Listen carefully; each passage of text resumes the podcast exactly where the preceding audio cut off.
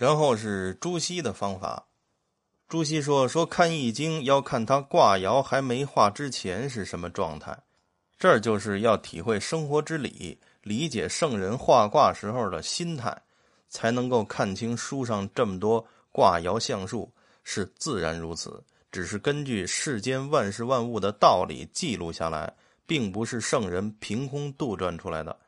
就像《诗经》是记录生活风俗。”事态变化的作品，《尚书》呢是记载帝王政事的作品，《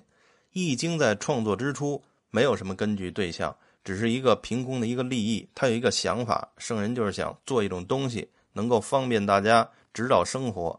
最早连挂画都没有，就是一个浑然的一个太极，对应到人呢，就是没有喜怒哀乐的一种最初的一个状态。一旦出现了喜怒哀乐。就会有各种阴阳的吉凶，所有的事儿都在其中了。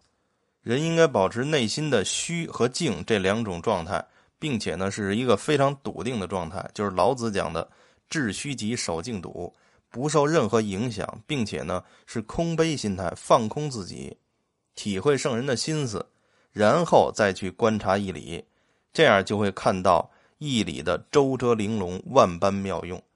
如果预设了一些概念，说我这人学问大，我读书多，这易经有什么的，我还看不懂吗？那就跟黑格尔似的，他就绝对看不懂，因为他会被固有的思维所束缚住。尤其明显的就是线性思维是学不好易经的。同时呢，学习易经也可以让人保持心灵的纯净，思虑的缜密，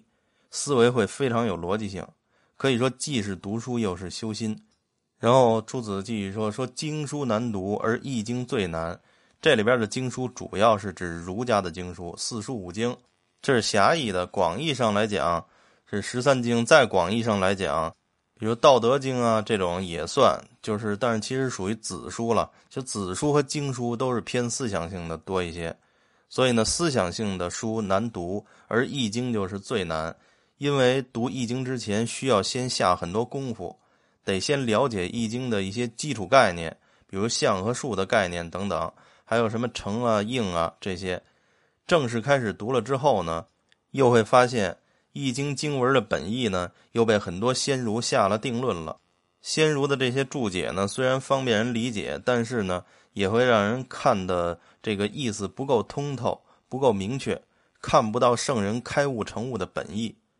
这就是说，说读易经是很难的，要首先做好心理准备，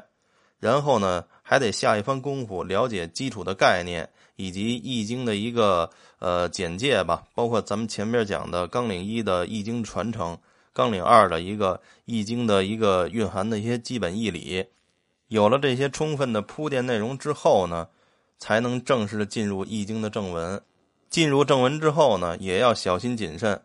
一方面是要根据先儒的注解了解经文的意思，另一方面呢，不要被这些先儒的注解束缚住，不要拘泥于他们，要有自己的体会，要尽量的去理解圣人做易经的本意。这样的话，所以说咱们这里选的易经版本可以说是最好的，也一个两个这个注解能把人束缚住。咱们这儿折中了，从汉朝到现在二百一十八位，他就是再束缚。它也会互相互补的，互补之后呢，就不是一个人的束缚了，那就是二百一十八位，那就是范围会非常宽泛。所以这部《周易折中》啊，非常推荐大家阅读。然后朱熹又说：“说《易经》不比《诗经》和《尚书》啊，《诗经》只是诗文，《尚书》只是记载历史，《易经》是说尽天下后世无穷无尽的道理，甚至只是一两个字儿就是一个道理。”人要经历过天下的很多事变，亲身经历了才有体会，生活经验丰富，读易经才能更加深刻的体会义理，才知道生活处处都是义理，于是就可以精审自己的思想，端正自己的言行。今天有很多人呢，缺乏生活经验，没有经验就无法做到致虚极，守静笃，难以达到前边说的空杯心态，怎么能够读懂易经呢？这里就告诉我们，读易经要积累生活经验之后，再去结合易理，就更容易明白。就像很多演员不到一定年龄，他是演不好那个角色的，因为他没有生活经验。演戏也要来源于生活，高于生活嘛。比如像京剧里边，在过去《空城计》这出戏，有的老先生就规定四十岁之前不允许唱《空城计》，因为什么呀？体会不到诸葛亮那种忧国忧民的心情，所以是演不好的，没有神韵。读易经呢，也是一个日生日成的一个过程，是一个渐渐的积累，并不是像一般的书，我读完这本我就放那儿了，不是这个。易经这部书一旦拿起来，后边可能就得钻研一辈子。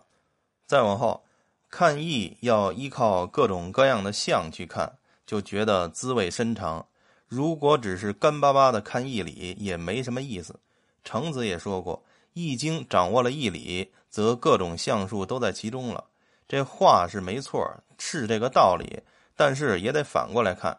还是应该先看清各种相术，然后再说义理，这样才能不偏离。否则的话，说理没有事物佐证，就全都成了虚理，很容易产生偏差。所以程子说那个应该就是一种达到了一种境界，而这个朱熹说这个呢，他就是比较脚踏实地。这儿就强调相术义理是互相辅助的，都要注意，互相不能脱离义理，不能脱离相术，相术要遵循义理。最后呢，朱子总结了一下，说今人读易可分为三个层次。这第一个层次就是看伏羲的易，就是去掉很多的彖象文言各种解释，全都去掉，只看易的原始本意，尽量的去体会易经最初只是用来占卜。这是第一个层次，就是去体会圣人的本意，在心理学上就是要与圣人共情。然后是看文王的意，文王周公六十四卦卦爻辞，比如乾卦的元亨利贞，坤卦的元亨利牝马之贞，这是文王周公说出的道理。但也就是根据人们占到卦和对应的事儿上说，比如占到乾卦则大亨利于政。到了第三个层次，就是看孔子的意。就是增加了十义、彖象文言等，又增加了一些概念，比如把元亨利贞提升为乾卦的四德，以及对易经整体的概括总结等等。这是朱熹教我们看易经内容的三个层次，可以按照时间的创作顺序来读易经。最后可以再加一个层次，就是看后世诸家的易经，就是各家的流派我都看看，无论是相术还是义理，就可以广泛学习了。这个朱熹强调的这个与圣人共情的这个概念很重要。我们读一个人的著作，一个是要尽量的去了解这个人，再一个就是如果能够充分的体会他的心情，他创作的时候的心理状态，那么学的就会更加充分。以上呢就是第三篇序言的前半部分就结束了，就是呃历代大儒分享的学习易经的方法。